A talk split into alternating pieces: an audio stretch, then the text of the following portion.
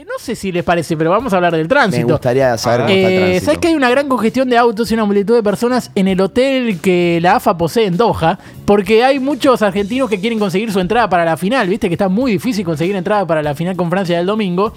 No hay duda que será una fiesta porque, por lo que se ve, es eh, barra libre. Aplauso.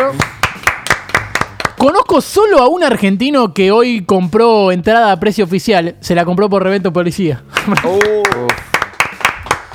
Hay mucha gente de todo el mundo que nos va a apoyar. Eh, había muchos chinos con la de Argentina, pero como para no perder la costumbre, la mayoría no tenía tickets. Aplausos. Vamos. Los precios eh, son realmente una locura. Y lo de las entradas también, ¿no? Bárbaro. Eh, hablé con un amigo y no me van a creer cuánto sale. Cuatro o cinco veces por semana lo de las entradas. ni idea. Qué loco. Sé que pago una banda, pero yo ni en pedo. Yo ni en pedo salgo a los boliches con él, digo. Bien, lo de las entradas, te juro, no sé.